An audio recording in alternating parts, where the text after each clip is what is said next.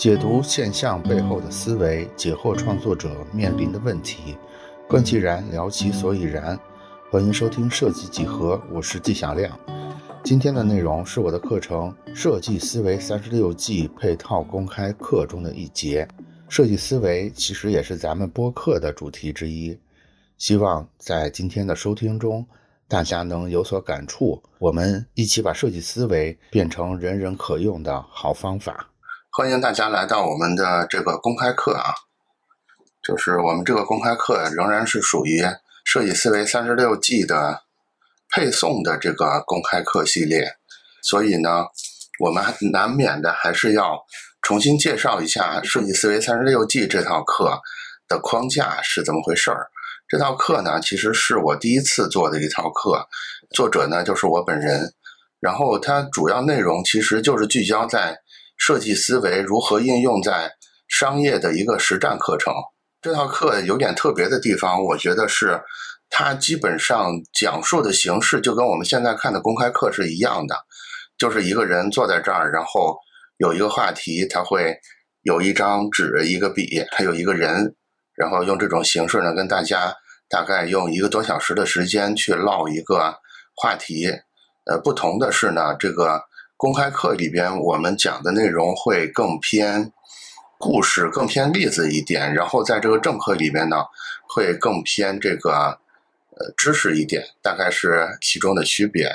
然后这套课也没有课件，也没有 PPT，也没有任何需要用电脑或者其他软件才能完成的作业。这个其实是挺反直觉的，因为知道，因为了解我是谁的这个观众可能知道我是站酷十多年的编辑嘛。我们站酷一直给人的印象其实不是这个印象，我们一直是比较偏重这种视觉呈现的，尤其是就是偏电脑电脑特效这种视觉效果很打眼的。我觉得可能做这么一个故意没有任何视觉效果的，可能也有一点反向补偿的意思在里面吧。然后为什么要做这个课？其实是有以下这几个原因啊。第一个原因是今年就二二零二三这一年，我能感觉到。我们都叫今年叫 AI 元年，对吧？所以我对 AI 也比较关注，所以我觉得我是感受到了一些未来设计师的工作形式，包括他们的就业形式，我认为会发生一个天翻地覆的变化。这个变化呢，就是设计可能在未来将会回归成一种方法，而不像现在仅仅是一种职业。是什么意思呢？就是我们现在说一个人是做设计的。我们基本上意思是，他以设计为职业，他靠设计吃饭。但是未来呢，我觉得可能设计会变成一种方法。这个方法呢，就是我们可以用设计的方式去解决问题。可能跟它并列的有，我们可以用这个呃物理的方式解决问题，我们可以用科学的方式解决问题，我们可以用商业的方式解决问题等等。就是我会认为设计它会变成这么一个新的定位。这是第一个，我我觉得会发生的变化。第二个变化就是，因为 AI 是这么方便的能实现这些效果，所以我觉得未来对设计师的思维能力、包括沟通能力、包括对商业的理解能力、包括对框架的构建能力等等等等这些能力，在未来会有一个更高的要求。但是这块儿能力呢，我们都知道，之前在我们的。这个专业教育里边，包括在我们之前的工作场景里边，其实是没有这些相关的要求的，所以我觉得需要有一个让设计师们去快速了解这些，呃，呃，快速加强这些能力的一个渠道。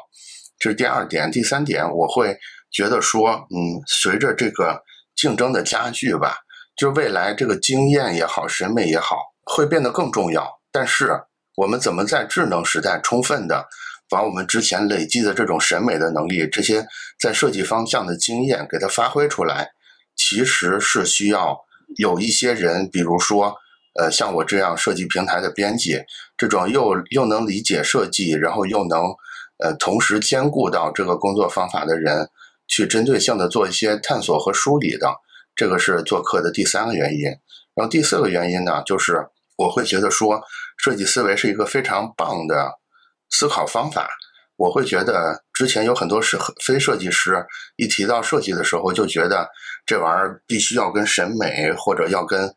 要跟美术相关。其实这是一个误会。我觉得这二三年是一个很好的契机，就是向这些非设计师们去推荐、去传播这个设计思维。好玩的地方，包括它神奇的地方是什么？反正就是基于这四点吧，就做了这个设计思维三十六计的课。然后为什么是三十六计呢？其实也也是也是有一个小小的考虑的，是因为我刚才提到这些，大家能感觉到，就是其实我想装进来的内容是非常的庞杂的，就是有思维能力，有沟通能力，对吧？可能有有商业知识，也有这个互联网知识。也有 AI 知识等等，也有运营等等相关。就是我想装进来的东西非常多，所以我就来回在找哪个容器是比较合适的，然后就偶然之间就发现了三十六 G 这个容器。三十六 G 它比较特别的点是什么啊？三十六 G 是咱们传统经典里边相对比较浅显的一个，因为它就是它甚至都是作者不详的那种。同时又有比较高的知名度，也就是说，从市场宣传的角度呢，《三十六计》大家都听说过，但是从严谨程度呢，它又不像别的经典，比如说四书五经，不像这些真正的经典那么的严谨，那么的需要很高的修养才可以去呃讲述这个东西。《三十六计》呢，它就是相对逻辑性差一点，但是呢，它会给像我这样去做二次演绎的人呢，提供一个很大的。自由度，这是为什么选了三十六计的原因。然后在三十六计之外呢，其实这套课程还有一个线索，就是生命曲线。就是听过我们之前公开课的观众应该知道，这个生命曲线，我简要的说呢，它其实就是用一个曲线来描述一个任何一个事物，它从萌芽发展一直到衰落的整个过程。我会觉得说，生命曲线和三十六计两个东西呢，它都是。有一定的自由度，可以装各种各样的东西进来的。同时呢，尤其是生命曲线这个东西，它又有一种很好的深入的，就是偏哲偏哲学的思维在里边。也就是说，它并不认为说我们可以用一个办法解决所有的问题，而是说在不同的生命阶段，在事物发展的不同阶段，我们应该有不同的思路去解决所有的问题。所以呢，课程里边其实把这个。生命曲线分成了六个阶段，分别叫酝酿准备期、假设验证期、飞轮成长期、巅峰攻防期、转型开拓期跟退出止损期。之前呢，我们用了三节，呃，就是之前今天是第六次公开课，之前的五次呢，用了三次来说来介绍整整节课，然后用了两期，分别说了那个酝酿准备期跟假设验证期的。两个典型的人物，其实我们今天要说的这个飞轮效应雷军的连续计是怎么打出来的？我们这节公开课其实对应的是我这个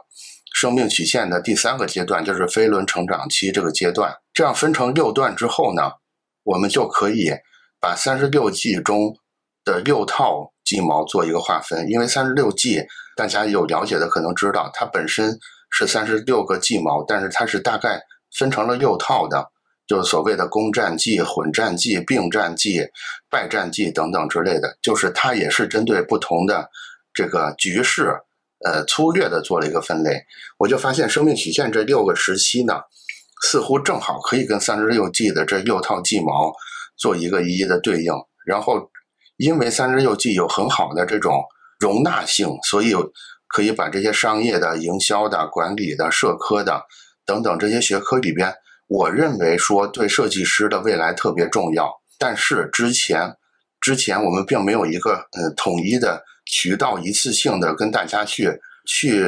沟通的这些内容，正好可以放到这三十六计的这个框子里，放到这六个阶段的这个篮子里，就好像这个书架就好像特别的合适。这是关于整套课的一个简要的介绍。那回到我们今天这个啊。就是飞轮成长期的这个配套课程，其实顾名思义啊，飞轮成长期的意思就是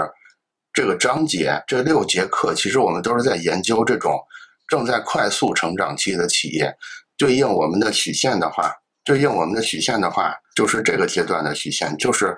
正在快速上升这个阶段的曲线，就是我们今天说的这个飞轮成长期。我们在课程里边会认为说，如果我们要研究这个这个阶段的企业怎么去服务他们，怎么去打造这么一个企业的话，我们会认为说有一个最重要的工具叫做飞轮效应。这个就是为什么我们这节公开课的题目里边也带出来了这个飞轮效应的原因。然后呢，接下来就是今天的这个公开课正式的内容了。飞轮效应有必要先做一个这个定义上面的科普，它其实是这个。美国著名的管理专家和和畅销书作家叫做吉姆·柯林斯柯林斯提出的一个概念，从他这个卓越卓越系列书系，就是最有名的那本叫做叫做从优秀到卓越，但是其实整个书系是有一套书的，对，是有一套书的，就是从基业长青到从优秀到卓越到飞轮效应到选择卓越等等之类的，就是它大概形成了一个形成了一个图书的系列。这个系列提出了这个飞轮这个概念，这个概念是什么意思呢？它其实就是把企业的成长，包括从无到有、从优秀到卓越的这个过程，比喻成了一个飞轮，然后把这个企业发展的过程呢，比喻成了推动飞轮旋转的一个过程。飞轮这个东西呢，我们可能比较陌生，说一个大家比相对熟悉一点的，比如说自行车，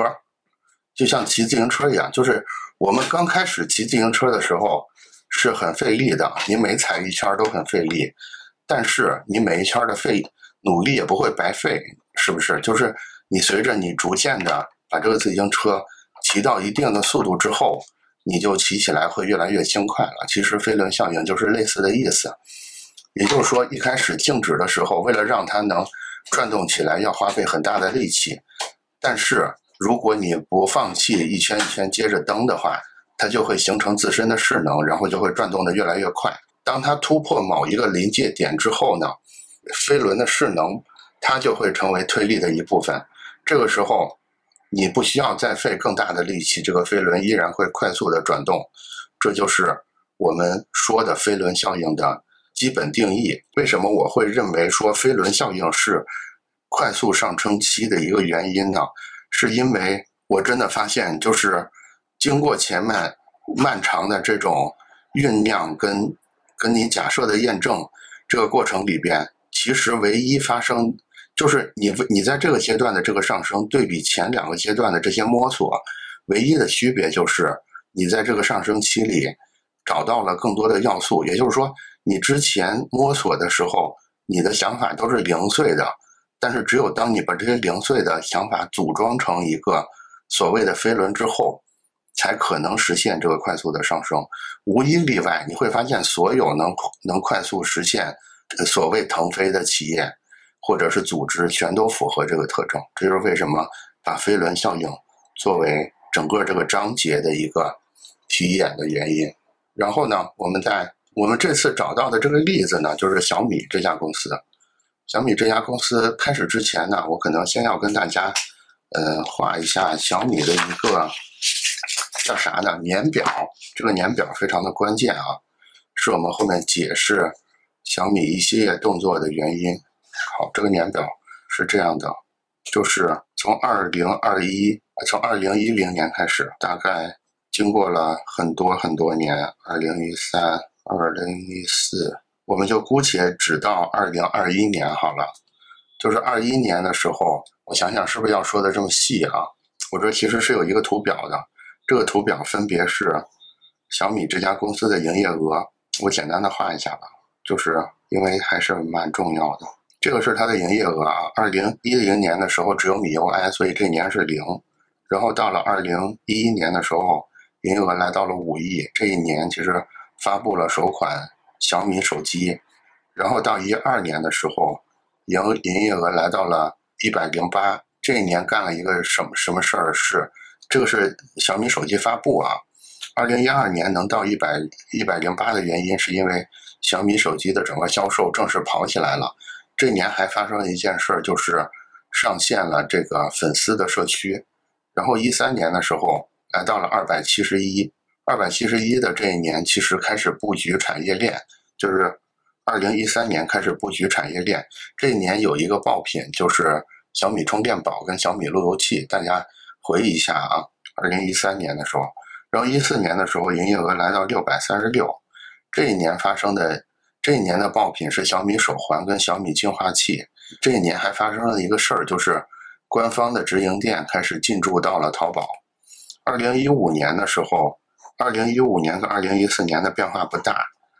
营业额是六百八十四，这是它的收入规模啊，六百八十四。然后一五年的时候发生了，一五年的时候进驻了京东，然后一六年的时候，这一年是六百六十八，然后一六年是六百八十四，然后二零一七年的时候一下子来到了一千一百四十六。为什么能实现这个？一千一百一十六呢，其实有一个很大的原因是它的这个生态链也好，或者叫 IOT 平台也好，包括这一年也开始正式进入到线下，就是做这个呃首家小米之家的旗舰店也在这一年正式开正式开幕。大家如果回忆一下的话，其实一六年、一七年的时候，小米手机的销量产生过一点问题的，大家如果能回忆起来的话。然后一八年的时候来到了一千七百四十九，一九年的时候来到了两千零五十八，后面就是两千四百五十九跟三千三，就是只是我们只看这张图会觉得有点无聊啊，因为它看起来就是一个一路一路上升的一个一个公司，但是这里边我刚才一边写这个收入的时候，一边说了很多事儿。大家如果能回忆起来的话，你能就是这一系列的成长其实是通过中间的很多战略动作达成的。我会认为说，在这个在整个过程里，在整个这个成长的过程里边，小米做对了四件事儿，就是有四个飞轮在这个过程里边起到了重要的作用，分别是米 UI、小米手机、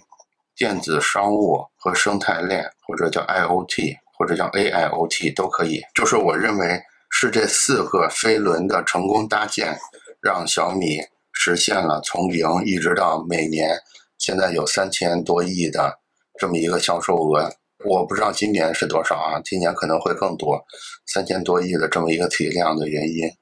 所以呢，今天的主要内容其实就是会分别跟大家把这四个飞轮给它画出来，然后一边画的过程里边呢。我们一边感觉一下，就是小米这家公司它的飞轮是怎么搭建起来的，以及，呃，我们也在这个过程里边一边去回忆一下，作为设计师或者我们作为设计平台，在这个小米的这个成长过程里边都怎么参与了这个成长这个飞轮转动的过程吧。嗯，对。然后这这四个飞轮呢，我认为它是它背后是依靠着四个四个发力点的，也就是说。我们说的飞轮其实有三个重要的组件，第一个是这个飞轮得是一个闭环的，第二个是它要有一个着力的点，着力点的原因是什么？就是比如说那个骑自行车那个脚蹬子，就是你不能说你做出一个飞轮来，然后你不你完全没有可以发力的地方，这个着力点是那个，比如说是脚蹬子，还有一个重要的东西就是驱动力，我会认为说。是这四个闭环很重要，然后这四个闭环的着力点分别是什么呢？分别是粉丝经济，这个叫性价比，这是互联网的规模效应，生态，这个是生态链的平台性，这个是这个是粉丝经济的病毒性，这个是手机的经济性，就是性价比嘛，就是大家算经济账是很合适的。然后这个是互联网的规模性，然后这个是生态的。平台性就是靠着这个东西实现了小米实现了这么多年的一个成长。然后接下来呢，我们主要的时间就是一一的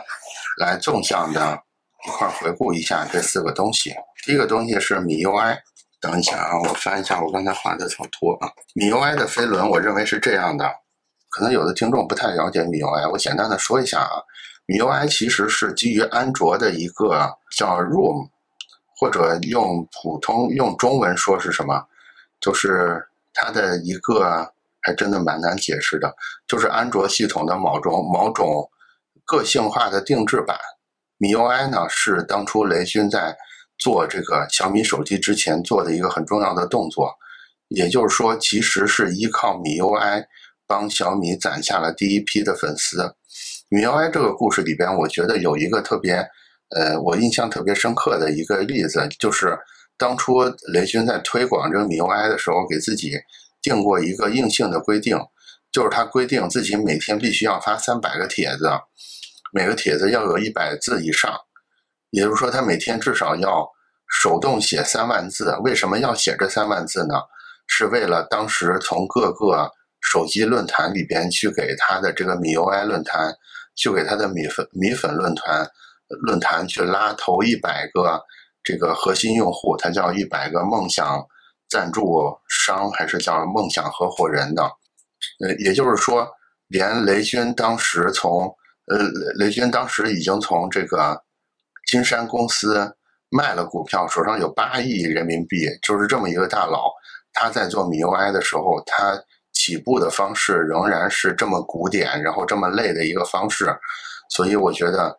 这个是米 UI 很很重要的一个底色，也是小米这个公司很重要的一个底色，就是它是特别追求务实，然后追求通过通过就是有效的努力来实现来实现成功的一个公司，它跟别的呃其他互联网公司，比如说苹果等等。之类的氛围是不太一样的。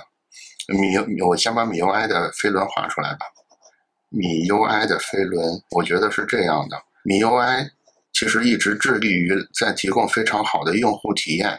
这个用户体验能好到什么程度呢？就是一开始它能在完全免费的情况下做到每周一更。现在很多付费的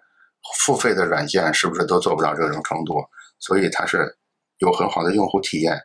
然后这个这个很好的用户用户体验呢，就会反馈给他非常多的建议或者是数据。米 UI 的团队也也非常重视，就是用户的这些反馈，然后他就会把这些反馈呢，用很高的效率去给它做成我刚才说的每周一更，或者是不停响应用户需求的这种更新包，然后就进一步加强了米 UI 这个 Room 的呃这个。知名度到现在，米 UI 的月活用户能达到，就是每周的活跃用户有五五点六四亿，然后它带来的广告和游戏营收呢是将近六十亿。这个米 UI，呃，尽管到今天为止仍然是一个免费的系统，但是我觉得，尤其在初期，它有几个重要的作用，就是它在初期帮小米攒下了第一批粉，第一批粉丝，同时刚才我说的这个每月的营收。就是它带来的这个六十亿的营收，其实也成为了补贴小米因为性价比，所以利润区间比较低的一个重要的补贴。就是我现在用语言很难形容出来米 UI 是多么的好啊！但是当时就是当年有很多呃自来水儿，就是自己发起的粉丝是很喜欢米 UI 的，就是大家就是疯狂的在各个论坛自行自己去推荐米 UI 这个。这个刷机包，然后当时米 UI 跟跟我们账户有一个很重要的合作，就是在小米推出小米一之前，在我们这儿是办过一个米 UI 的主题设计大赛的。这个东西其实也是将也是在小米初期成为一个非常重要的卖点。也就是说，当时如果你要是你的安卓机换刷了米 UI 的 ROM，或者是你买了小米的手机的话，你就可以同时获。获得在战酷这个比赛里边征集到的非常好的这种手机主题，非常的漂亮啊！就是现在这个比赛仍然在战库可以看到。现在的有很多 UI 设计的大神呢，也是通过这个比赛进入到了，就是通过这个手机主题的比赛进入到了 UI 设计的这个职业里来，包括后面也继续在沿着这条路线，成为了这种 App 的设计师，成为了非常棒的。设计总监等等之类的，我认识好几位优秀的 UI 设计师，都是在这个活动里边正式进入到 UI 设计这个行业的。你想想，一个免费的软件能做到这么高效率，这么重视用户的体验，给你这么好的反馈，所以呢，它就形成了一个我刚才说的，就是粉丝效应的东西。包括后面在买小米手机的时候，其实大家会算一个账，就是如果我买别的。如果我买别的手机的话，那我获得的只是一个手机。但是如果我买小米手机的话，等于我同时可以获得米 UI 的这个特别优质的服务。所以呢，这个就让小米手机的这个性价比显得就非常的高了。当时他们还做过，还做过一些，比如说一个周升级一次，然后在周五的时候呢，他们就会每到周五就会推送这个升级包给他的用户，他们叫橙色星期五等等之类的。我觉得当时的小米，其实当时没有人，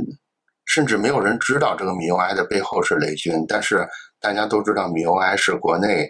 特别良心的、特别优质的一个这个免费，我们姑且叫它免费的软件吧。我觉得米 UI 的米 UI 时期的这个小米，我觉得是嗯理想主义色彩特别浓的。但是我们都没有看清的一点，其实这个米 UI 这个免费的这个服务，包括这些优良的这个产品，其实除了情怀之外，在未来其实支撑了一个非常大的商业系统。大家也看到我们一开头画的这张图了，对吧？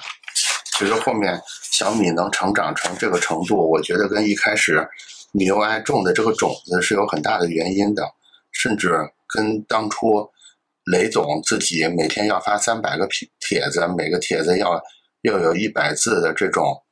就是亲手亲手一个字儿一个字儿的。把自己的第一批核心用户给笼络到这个米 UI 论坛里来也是非常，我我我觉得我觉得这些动作都是非常关键的。其实我们可以有一个反思，就是我们现在也在试图从头做很多的事儿，但是我们是不是也能做到说像雷总这样这么有耐心，以及能给自己定出来一个这么明确的而且有效的工作内容呢？就是我们现在起，我们现在要起头做一个事儿，我们是不是也可以要求自己每天至少要发三百个帖子，每个每个帖子至少有一百个字，然后要言之有物，然后要适应不同呃论坛里边的调性，用这种方式去一点一点的积攒自己最早的这些用户、这些核心用户呢？我相信我们能做到的人其实非常少的。所以在米 UI 这个飞轮里边，尽管我们画出来这个。感觉好像我们已经破解了 MIUI 的一个核心的秘密，但是我觉得真正的秘密其实来自于我们开头讲的这个每天就是那每天三万字的那个功课，那个功课你舍不舍得给自己下？我觉得很多时候是你后面究竟能走多远的一个非常重要的点。然后在这儿呢，就是小米开始了一个叫做粉丝经济的一个新的模式。这个粉丝经济，我觉得也值得稍微聊一聊。就是它其实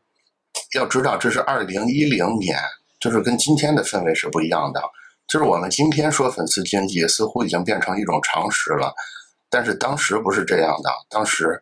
二零一零年是一个什么样的画风啊？二零一零年的时候，你知道那个时候互联网的主要载体还是论坛呢。现在是不是有很多年轻的听众，他们已经不知道什么叫论坛了？就是那么远古的时候，他其实就提出了粉丝经济这个这个主张。这个主张具体运具体运行的方法是什么？就是要先经营一群粉丝，去研究他们喜欢的东西，然后要把这他们喜欢的东西呢，要把他们的建议数据真的变成实际的动作，然后用这个实际的动作呢，再去让你的粉丝变得对你的粘性更高。这个其实是粉丝经济非常核心的一个点，就是这现在说已经是十多年前的事儿了，但是我觉得直到今天能做到这个粉丝经济的公司仍然是不多的。这个东西其实除了情怀之外，其实还有一个非常重要的作用啊，是因为如果你可以对你的粉丝、对你的所谓核心用户或者叫天使顾客足够熟悉的话，你才可以玩出。小米后面的一招，这招就是它其实在用超低，大家知道它它的东西就叫做性价比超高，对吧？那它的性价比其实是怎么来的呢？其实是来自于对它用户真正的这种深入的了解，所以它才能用这么低的毛利率，用这么高的周转率跟这么低的库存量，来保证它整个生产过程的循环。它甚至能做到说。我先收集订单再生产，然后我的主推款呢，我能预估出来一个比较准确的销量，然后就等于说它的整个生产过程是完全可以控制在一个特别精确的范围里的。这个有人做过一个统计啊，说如果有一台整个生命周期是一百万台的手机，就是小米有一台手有一个手机型号，假如说整个只能卖一百万台，那其中只要有五万台滞销了。这五万台就是多余生产出来卖不出去，最后要用低价处理的话，这五万台产生的损失就能吃掉它前面卖掉九十五万台赚的所有的钱。所以小米整个模式是在刀尖上跳舞，是在一个极其精密的情况下去运行的，就是它需要特别高的周转率、特别准确的产量预估跟特别小的库存。来让它的整个生产循环跑起来，这个其实是得益于他对粉丝经济真正的、真正的掌握。就是就是小米所谓的这个粉丝经济，并不是我们现在认为的这种啊，这个人长得很帅，或者这个人很有名，或者是这个人特别能搞怪，所以就很多人号称是他的粉丝。不是的，小米跟粉丝之间的那种关系是，甚至是能到。能指能指导它的整个生产、销售整个流程的，我觉得这个东西是米 U I 给我最大的一个启示。我觉得如果如果是硬往我们的设计思维上套的话，我觉得我们还是要怎么说呢？一方面注重自己务实的这种工作态度，另一方面还是说你怎么把你收集到的所有的这些洞察、收集到的所有这些经验。给它沉淀成一个工业生产的流程，就是你不能说你这个你你之前在工作里边积累的经验就只是用来用来做一种故弄玄虚的所谓装叉用的，对吧？你是不是可以把你这些经验像小米这样变成一个非常低的毛利率，变成非常高的周转率跟非常少的库存量呢？这是米 UI 这个话题，然后米 UI 之后呢，雷军也好，小米公司也好，非常重要的一个产品其实就是小米手机了。我会觉得一直到今天为止，小米手机都仍然是小米这家公司或者是雷军这个人身上最重要的一个标签，对吧？小米手机刚做的时候，其实市面上比较流行的是以 HTC 为代表的这种机海战术，当时 HTC 这个厂商。它是出非常多的机型，它每年可能出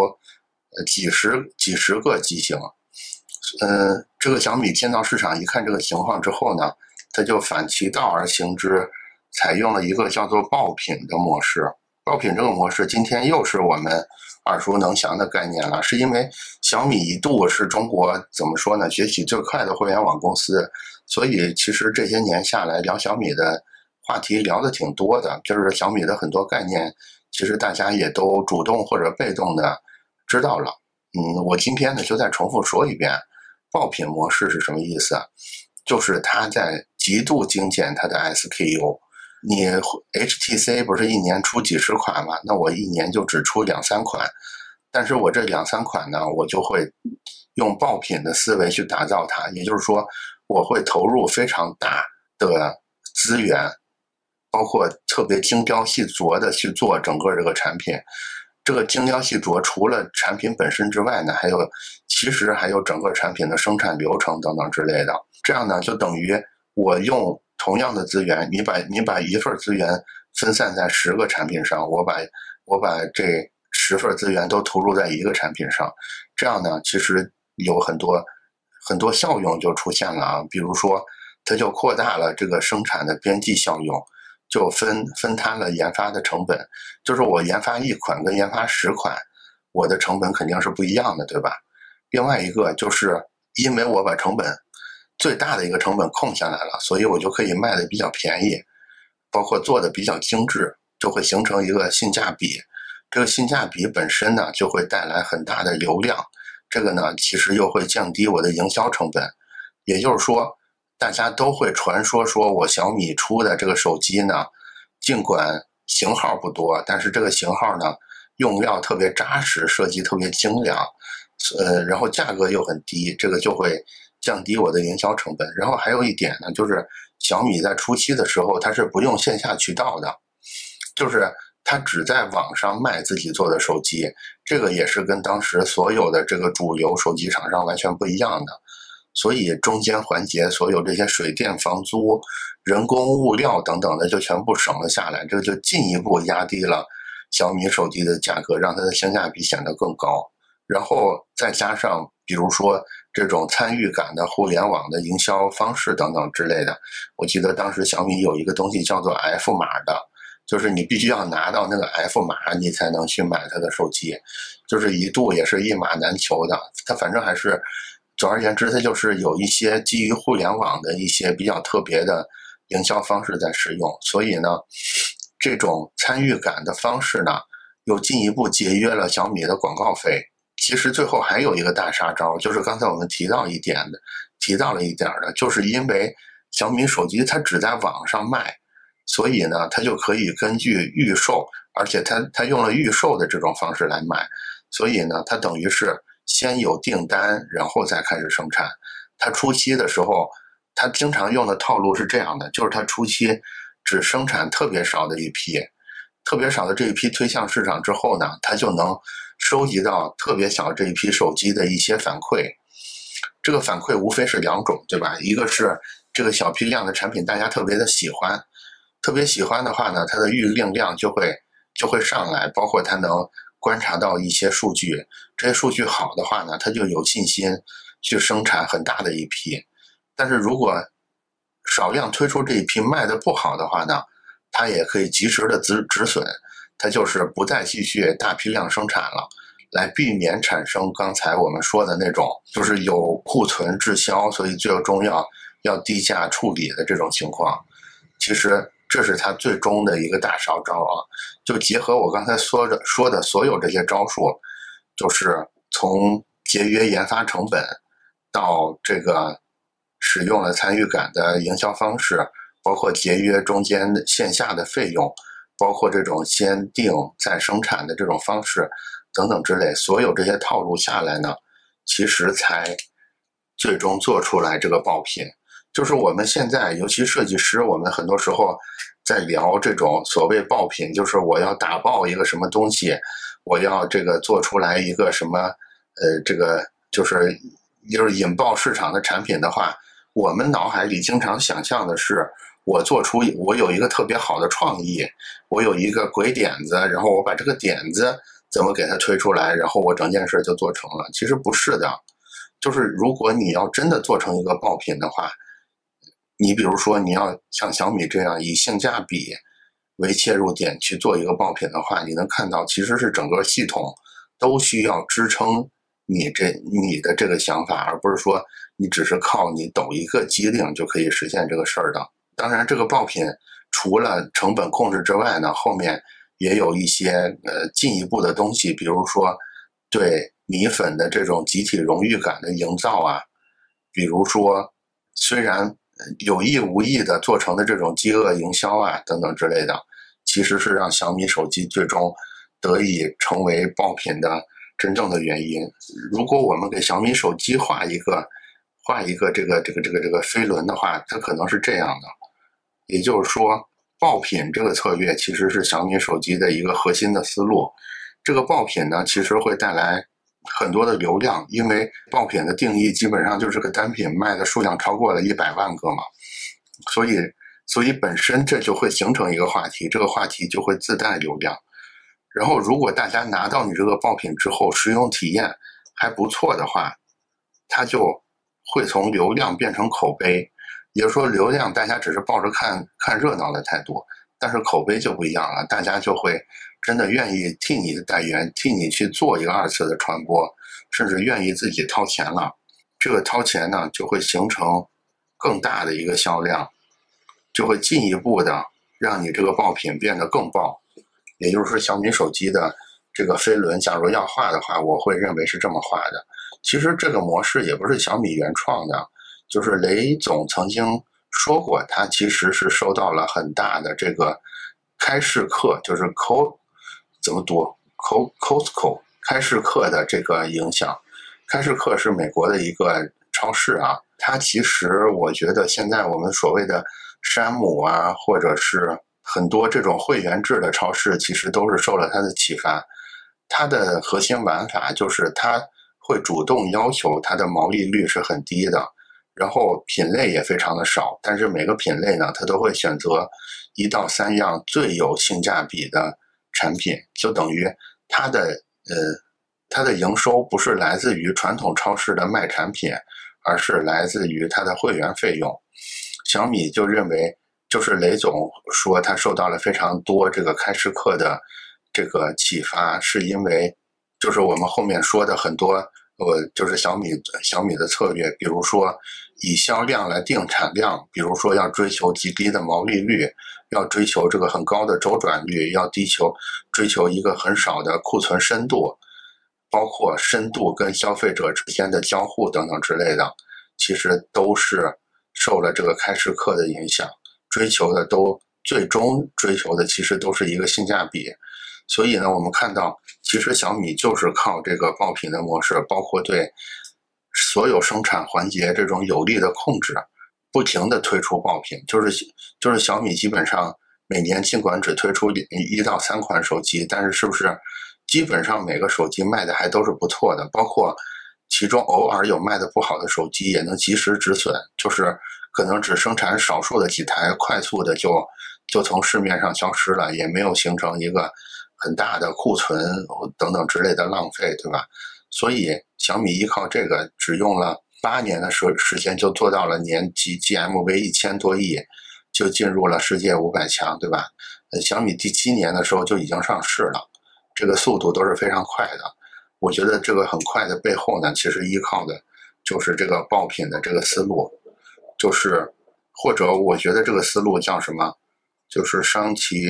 十指不如断其一指，这是道理都是老道理，但是你是不是能真的把这个老道理去给它贯彻下来，去给它执行下来是很难的。包括刚才的米 UI 也是，其实包括我接下来要说的其他的东西。呃，我相信我说不出任何特别新鲜的东西来，就是啊，小米有某一个商业秘密，你们之前都没有听说过，然后我今天可以告诉你，其实是不太存在这种事儿的。但是我能告诉你的是，这个事情你以为的这个事情，跟这个事情真后呃背后比较深层的，真正让它这个词的让让它这个爆品也好，还是性价比也好，还是我们后面提到的，比如说这个。呃，生态也好，就是很多词，我们以为我们知道这个词是什么意思，但是我觉得我们必须要结合小米这个公司它具体的动作，包括它的整个系统是怎么设计的，我们才能真正的学习到这些热门词汇背后真正的精髓是什么。当然，更重要的是，呃，还是开头讲那个故事，我们是不是舍得把自己，呃，让自己每天写三万个词？写三万字的招募帖子，就只为了去跟一些网友去交朋友，你是不是舍得干这种事儿？好吧，这是小米手机这个部分。然后呢，我认为小米成功的下一个重要的飞轮就是电子商务的部分。现在这两年，小米的电子商务好像没有之前那么耀眼了。但是我们要知道，小米商城一度是中国第三大的。商城当时第一大的好像是淘宝，第二京东，第三就是小米。就是小米的电子商务是曾经有过这么辉煌的时刻的。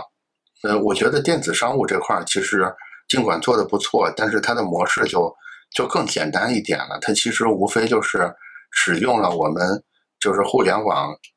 所有互联网公司都一直在使用的一一招，这招就是吸引用户。和获得利润分拆的一个一个办法，也就是说，它并不是通过吸引用户来获得利润，先吸引来用户养着，然后用用广告、用增值服务、用分发、用游戏、用阅读等等方式去实现收入。其实，所有所有互联网公司底层都是这个都是这个模式啊，就是小米管它叫这个小费的模式。也就是说，这个，呃，我提供给你的这个产品，产品是非常高性价比的，我从产品上基本上不挣钱。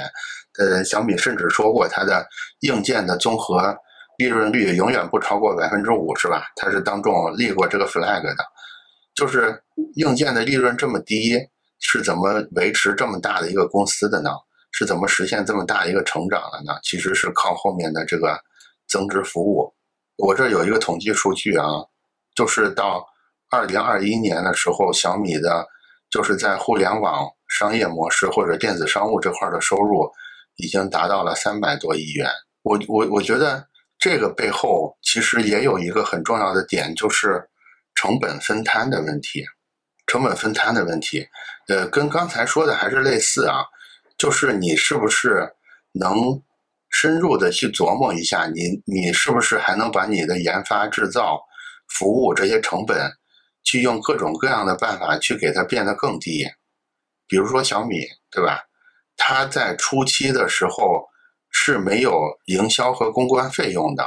就是它全部都采用这种新媒体的方式，包括粉丝、病毒传播的方式来实现一个前期的宣传，是完全没有。呃，营销和公关费用的，我记得，我记得当时在我们那儿做的那场比赛，似乎价格也是非常低的，然后也，然后反正跟我们其他的这种设计大赛的收费完全不是一个量级。但是，所有这些合作伙伴为什么在他给的费用这么低的情况下，仍然愿意使用它呢？我觉得无非是它是自带流量的，就是它用流量来置换了营销费用。然后用用后面的这个电商去置换了它的销售费用，因为如果小米没有这个电没有这个电商平台的话，它的手机就等于要用传统的线下店的方式来卖，对吧？嗯，那那个成本就完全就控不下来了。然后这就是为什么就是小米刚创业的时候，比如说它的第一代手机，它的成本其实就有两千元，成本就两千元，但是它就敢卖一千九百九十九元。就是他每卖一台，如果我们就算就直着算这个账的话，其实每卖一台要赔一块钱的，是因为他算过，他可以依靠他的电子商务从后面把这个利润拿到。我觉得，我觉得这个也是我们怎么说呢？可以学习的点，就是我们有很多时候我们在算账的时候算的就是表面这个账，但是有时候一旦我们能越过某一个规模的话，这个规模。或者是这些流量、这些影响力能带来一个别的收益，这是电子商务这块儿。我认为电子商务这块的飞轮，如果我们要画的话，大概是这样的：就是它其实核心是要提供一个高性价比的硬件，这个高性价比的硬件呢，就会带来更多的客户、客户数量，这个客户数量呢，就会带来更多的增值服务收入，这个增值服务。收入就可以用来补贴它的成本，这样成本更低之后呢，它就可以生产出更高性价比的硬件。就是这个飞轮用这种方式就也能实现一个转动，就是成本越低，卖的越便宜，卖的越便宜，客户越多，客户越多，它后面的增值服务就是就更容易赚到钱。这是关于电子商务这块的飞轮。然后下一个飞轮呢，就是生态链的飞轮。生态链，生态链的基本概念是这样的：就是我们会有一个发现，就是怎么说呢？就是一个综合公司，它在一个具体产品上，经常是没有办法战胜一个专门生产这项产品的这种专业公司的。比如说摩托罗拉，它在处理器上，它就竞争不过英特尔，对吧？摩托罗拉在手机上呢，就竞争不过诺基亚。比如说。苹果它在操作系统上呢，就竞争不过微软，然后等等之类的。就是我们会发现有很多公司很大，但是除了它的核心业务之外呢，它也并不是战无不胜的，反而是很多小公司，因为它就专注在一两个核心产品上，所以它经常可以把这个核心产品做得特别好。有的时候，其实它只要有一个核心产品做好了，也是非常成功的。其实我们刚才提到的苹果就是。类似这么一个公司啊，苹果的产品非常多，但是其实其实我们退远退远看看，其实它的 iPhone 也好，iPad 也好，或者是 MacBook 等等之类的，iPod 等等之类的东西，其实它们背后的逻辑都是一样的，也就是说，其实产品在卖的，其实苹果在卖的只是一套所谓 Apple 感觉的电子产品。除了 Apple 感觉的电子产品之外，其实其实苹果也并没有那么强。比如说，我们刚才说，它在处理器上其实也是比不过英特尔，也也比不过这个英伟达这种专业做做处理器的这些公司的。但是它的产品。但是它的这个核心产品就可以做得特别好。那基于这个核心原理呢，其实小米就看到了一个问题，也就是说，如果小米现在打算铺开摊子，比如说，比如说现在小米有有五千人，五千人假如都用来做手机，都用来做一款手，每年做一款手机的话，你想想，这五千人都集中在这一个点上。还是刚才说的十指一指的问题，那它这一款产品就能做得非常好。但是如果这个时候，如果把这五千人，比如说拆成一百个小组，呃，每个小组就是五十个人去生产一百个产品的话，那可能这一百个产品都会都会是比较差的。这个就是为什么要做生态链的原因，就是在这种细分的产品上。其实还是要依靠这种真正专注在一款或者是几款产品上的这种专业团队才能做得更好。所以，在这个生态链这件事儿上呢，我觉得小米小米很重要的一个战略选择就是它把自己退步成了一个平台，而不是要把自己也做成无数个这种这种小公司。其实这个这点也是挺难的。也就是说，我们换位思考一下啊。假如说我们在一个手机这么难的产品上都取得了一个这么大的成功，其实我们很难劝自己或者很难说服自己说你在一个更简单的产品上是做不好的。你肯定会忍不住觉得说我在别的产品上也能做得很好。其实包括很多设计师也是这个问题，对吧？我在这一类上，我在这一类的设计上做得很好，我就会认为说别的别的门类我也可以做得很好。其实。大多数时候不是这样的，还是术业有专攻，对吧？所以，这个平台思维是一个很关键的。这个平台思维的生态链的飞轮，假如我要画的话，我会认为是这样的：就是就是专注和专业带来了一个绝对的高质量，然后这个高质量呢，会带来客户的口碑，客户的口碑呢，就会带来客户的忠诚度。这个忠诚度呢，就往往会以买单的方式出现，对吧？就是大家愿意付出更高的溢价，包括购买更多的你的产品，这个就能回过来去怎么说呢？去培养出来一个更加专注跟专业的呃这么一个团队。这个就是生态链，我认为呃微观的一个生态链的飞轮就是这样的。然后从宏观来看呢，就是站在你小米平台的角度来看呢。生态链这个事儿可能是这样的，就是起点可能是这些有潜力的企业或者是个人，这些有潜力的企业和个人，小米呢可以用它已经有的这些用户群，已经有的这些生态，去给它进行一个生态的赋能，这个赋能呢就会让这些有潜力的企业跟个人快速的成长为各个细分领域里边的。你叫领头羊也好，叫独角兽也好，这些领头羊跟独角兽呢，就会进一步加强它小米生态链整个生态的健康程度。一个更健康的生态呢，就更有助于它会发现这些有潜力的企业跟个人。所以这是微观的这些生态链成员企业的飞轮，这个是大生态链的飞轮。这两个飞轮在。联合作用之下呢，我们就能看到，在这个小米生态链里，源源不断的冒出来更多的这种怎么说呢？就是独角兽级的这种创业公司。就是小米本身，他们有一个比喻，他们说，他们这个东西叫做竹林效应，就是他们说传统的这种互联网公司，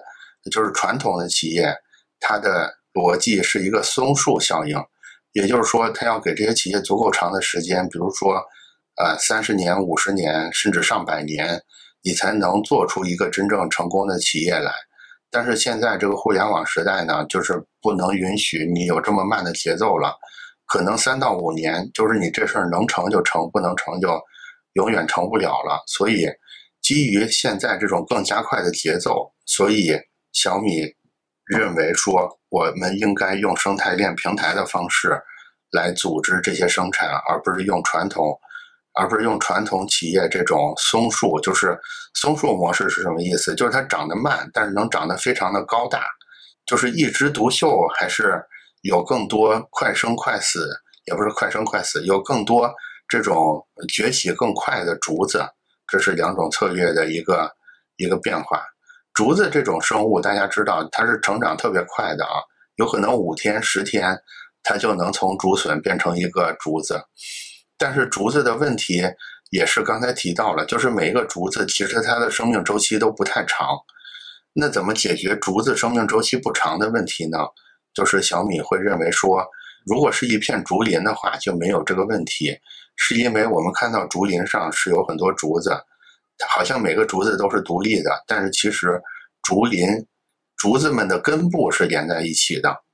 也就是说，前面的这些成员企业可能可能会因为这个历史潮流的变化，比如说就衰落下去了，但是它在衰落之前呢，都会给它的整个这个生态的平台去。去长出很多根系，去加入它，加入到这个平台里边。所以，竹子的生生命周期很短，但是竹林的生命周期是非常长的。用这种方式呢，去快速的、不停的，这叫啥呀？新陈代谢，其实就是小米生态平台的一个飞轮的一背后的一个一个思考了。然后，其实说到现在呢，我们就大概就是把。小米的这个，我认为的，嗯，就是小米走到今天非常重要的四个飞轮，就是盘了一遍。其实，嗯，肯定不完整啊，是因为是因为小米这个公司本身就是比较受关注的。然后怎么说呢？包括雷总也好，包括小米里边的很多同事也好，大家的能力也是非常强的。所以，其实我是没有办法在一个小时里把这个事儿做一个真正完整的。的归纳，呃，或者是总结的。我说这四点呢，是我感觉到这四点它背后是包含着一些我们可以复用、我们可以学习的东西的。我们今天看啊，小米其实它在互联网的维度上，比如说它有米 UI、有云服务、有大数据、有人工智能等等业务。然后在新零售的维度上呢，它也有小米商城，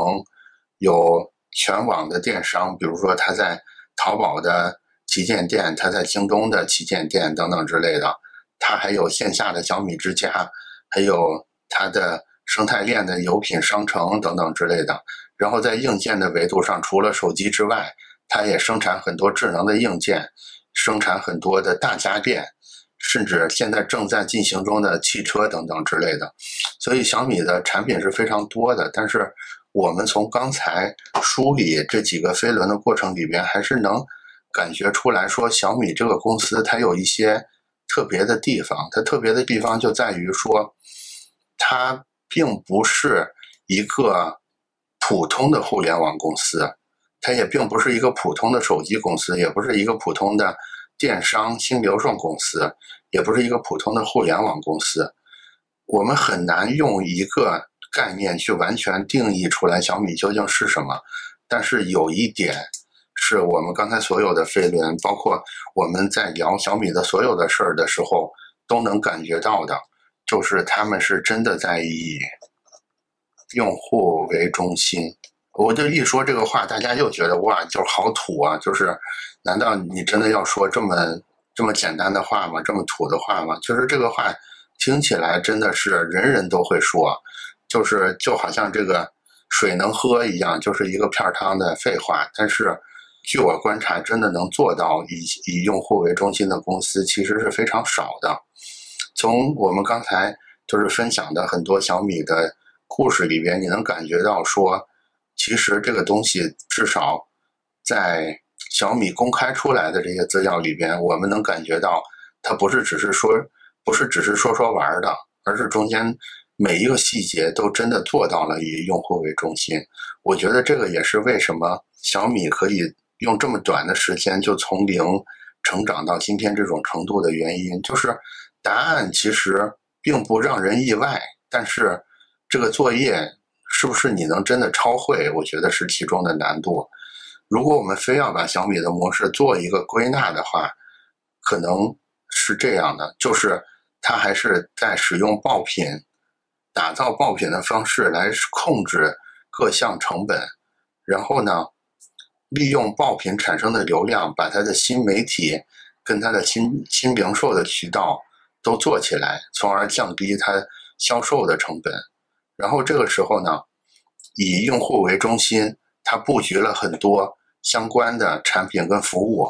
来进一步拉高它跟用户之间互动的频率。它不是只是把这些跟用户的互动当成一种汇报工作的材料，